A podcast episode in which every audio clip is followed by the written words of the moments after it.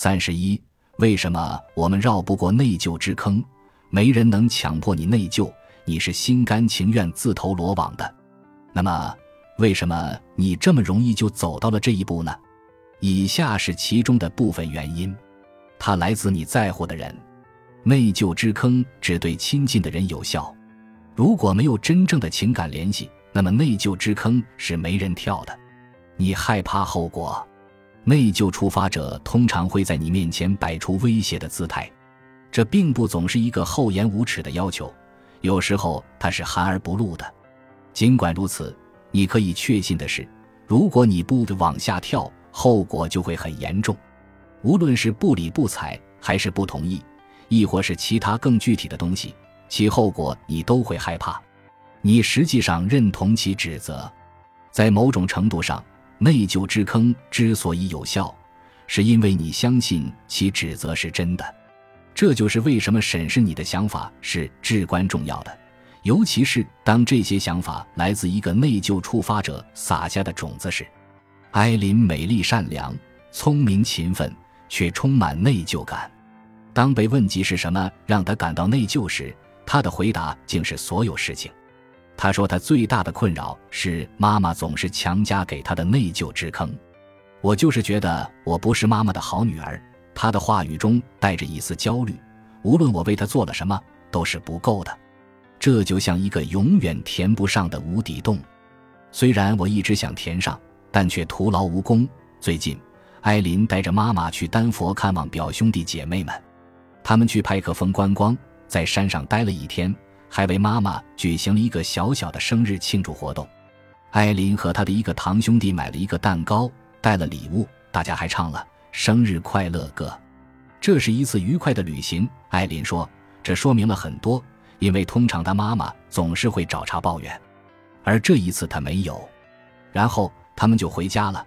几天后，家里有人提出给妈妈过生日，他妈妈是怎么回答的呢？好啊，我今年还没过生日呢。艾琳惊呆了，问道：“妈妈，您这是啥意思啊？我们在丹佛一起庆祝了您的生日，您难道忘了吗？我还给您买了蛋糕，我们唱了生日快乐歌，您还拆了礼物。嗯，那不算数。”他告诉艾琳：“那不是你办的，那是你的表兄弟姐妹们办的。虽然庆生其实是艾琳的主意，是他在大家的帮助下促成的。”但很明显，他妈妈认为这么做还是不够的。内疚之坑根源于你亏欠别人的意识，想用内疚坑你的人，善于想方设法让你们之间的关系失去平衡，这样你就会觉得自己做的不够多，或者他们做的多得过分了。他们会让内疚来主导你们的关系，以便让其朝着他们希望的方向发展。他们需要的只是你的配合。内疚触发者都是操控大师，他们经常会说一些小事来给你种下内疚的种子，希望你的回应是做他们想做的事情，或者是以对某事感到难过来做补偿。内疚之坑的目的是影响你的行动和决策。记住，仅仅意识到是什么触发了你的内疚感是不够的，你还必须对内疚可能引发的战斗或逃跑反应负起责任。内疚触发者可能不知道，当内疚感被触发时，你的大脑里会发生什么，但他们当然知道它对行为的影响有多大。如果他们能进入你的大脑，让你感到内疚，那么你的战斗或逃跑反应就会像有熊在追你一样迅速。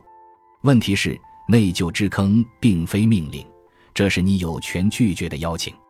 虽然可能会面临威胁，也可能会有不好的后果。但你最终还是能够选择如何来应对这个结果，而不是任由自己被操控。这方面一个极端的例子是大屠杀最年轻的幸存者之一伊迪·弗兰克尔 （E.D. Franco）。伊迪是我一位好朋友的母亲。当我在朋友家的一次家庭聚会上提到自己正在写本书时，他很快就插话说起他自己与内疚感的纠缠。我对他的描述很感兴趣。他说，他对自己已经不记得婴儿时和幼童时在三处不同的集中营度过的时光而感到内疚。他觉得记忆缺失在某种程度上弱化了他以幸存者自称的权利。我向他提出，希望可以就与内疚有关的经历对他进行访谈。在我们几个月后的访谈中，他分享了在二十多岁时他的拉比、犹太教经师或神职人员对他的期望如何导致他陷入了深深的内疚。伊迪的故事值得写成一整本书，但我只想分享其中一小部分，作为别人的期望如何让我们陷入内疚之坑的一个实例。在二十多岁时，伊迪恋爱了，并且订了婚。不管怎么说，在他父亲的眼里。只有一个大问题，他的新郎不是犹太人，我丈夫是黑人。他解释道：“这有点离经叛道。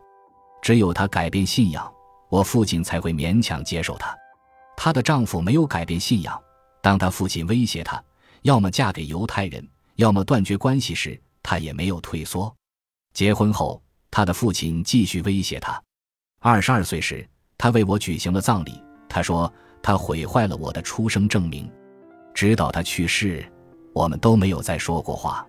伊迪做出了一个勇敢的选择，拒绝落入父亲的内疚之坑，但他付出了巨大的代价。虽然他父亲试图通过威胁来控制伊迪对婚姻伴侣的选择，对伊迪来说可能是内疚的一种深刻的诱因，但他说嫁给父亲不喜欢的人这一决定，并不是一种挥之不去的内疚诱因。我很倔强，他说。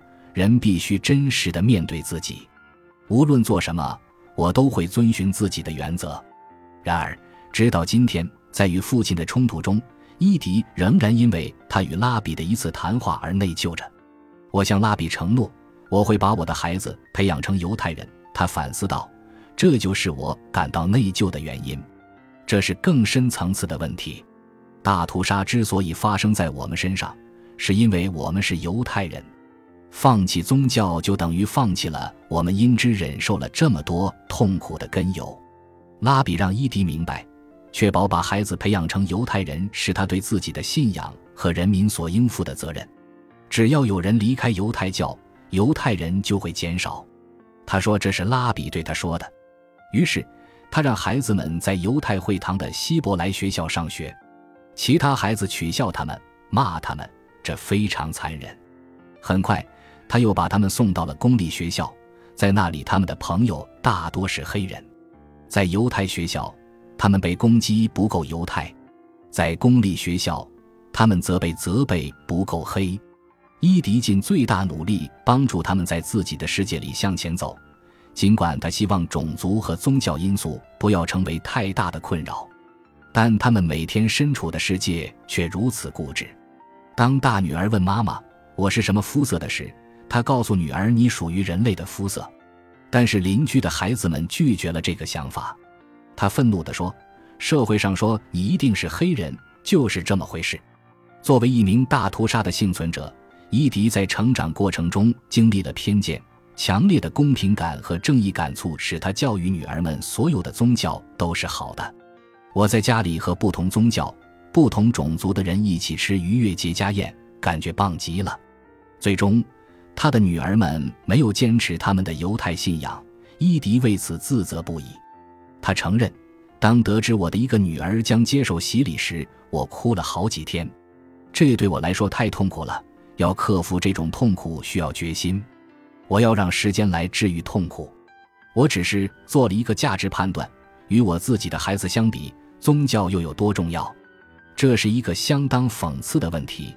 因为他的父亲选择了宗教而不是女儿，更具有讽刺意味的是，伊迪反思道：“也许第一次婚姻带来的个人磨难是由他自己造成的，是由他的内疚感而起的。”他说：“我为自己创造了造成痛苦的情景，这样我就制造了自己的大屠杀。”他的假设是，也许是因为无法记住大屠杀，他决定自创一个痛苦情景。伊迪因未能满足拉比的要求而感到深深的内疚，这种内疚感比我们大多数人所经历过的都要强烈，这恰恰说明了内疚之坑的影响有多大。当违背父亲的意愿而结婚时，他坚持了种族和宗教平等的价值观，但是培养孩子的犹太信仰最终并不是他可以决定的，这是他无法掌控的期望。很难说，我本该采取什么样的不同做法。我不想对他们进行填鸭式教育，我不想强迫他们做任何事。这是一种公平感。他说，也许他公平的价值观与拉比的要求和期望是不一致的，这两种价值观发生了冲突，内疚因此不可避免。虽然从表面上看，这可能不像一个内疚之坑，但在父亲和拉比对伊迪的要求中，都隐含着他有亏欠的意思。他亏欠犹太人。亏欠那些为了把信仰和遗产传承给他而受苦的人，然而，最终他还是按照公平和爱的价值观做出了自己的决定。这意味着他自己的孩子无需面对他曾经面临过的威胁和期望的压力，可以自由地做出决定。本集播放完毕，感谢您的收听，喜欢请订阅加关注，主页有更多精彩内容。